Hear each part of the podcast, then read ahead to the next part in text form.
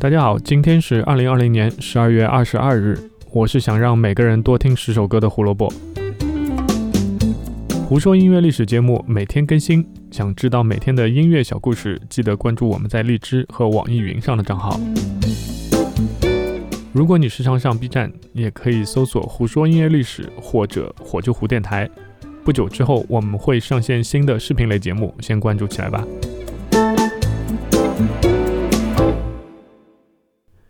今天我们讲述的是一位意大利的作曲家，他被称为仅次于朱塞佩·维尔蒂的意大利最伟大的歌剧作曲家。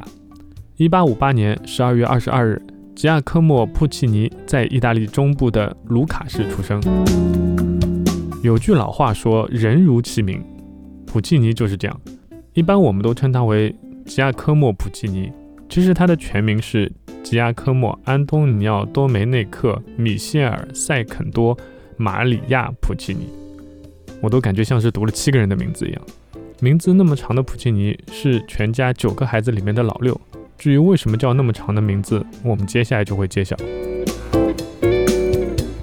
放到今天，养活九个孩子肯定得花老多钱了。不知道当时的生活成本到底是什么样子。但是普契尼家族也确实有钱，他们在卢卡当地等于是建立了一个音乐王朝。这个可以追溯到一七一二年。普契尼的曾曾祖父也叫吉亚科莫，接着他的儿子安东尼奥接替了他的位置，并取得了成功。再接着，孙子多梅内克继续子承父业，而多梅内克的儿子就是普契尼的父亲米歇尔。我们把这几个人的名字连在一起，就得到了普契尼全名的前大半部分：吉亚科莫、安东尼奥、多梅内克、米歇尔。接着是一个代表了二世的塞肯多，然后才是名字玛利亚普契尼。这真的太苦了。那普契尼家族现在的孩子考试岂不是写个名字得写十分钟吗？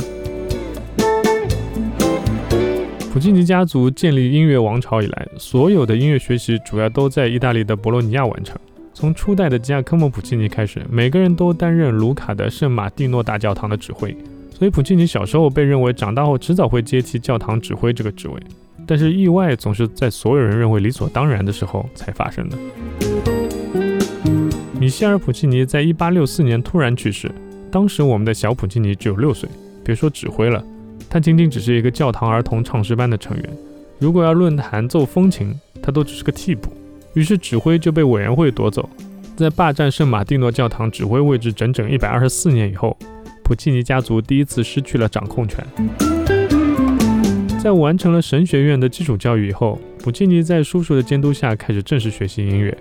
一八八零年，从卢卡的帕西尼音乐学院毕业，在其他亲戚的资助下，进入了米兰音乐学院继续深造。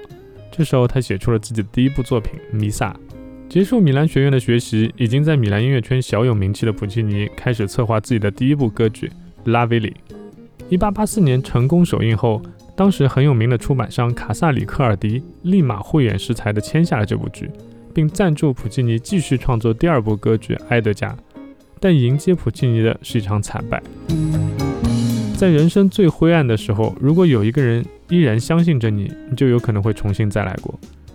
丘里奥里克尔迪作为卡萨里克尔迪的老板，哪怕是在董事会想要切断普契尼资金支持的时候，依然坚定地站在普契尼这边，这才有了普契尼的第三部歌剧作品《曼农莱斯格》。从那之后的三部作品都相继成为了传世的精品，《波西米亚人》、托斯卡。还有蝴蝶夫人，当然还有最终没有在普契尼有生之年完成的作品《图兰朵》。一八五八年十二月二十二日，吉亚科莫·普契尼在意大利中部的卢卡市出生。他没有成为家族教堂指挥的继承者，而是成为了世界瞩目的歌剧作曲家。胡说音乐历史，音乐让每天更重要。感谢收听今天的节目。明天我们要讲一位爵士乐小号手，或者也许我们应该说他是演员。呃，或者是歌手，嗯，反正明天来听故事就对了，拜拜。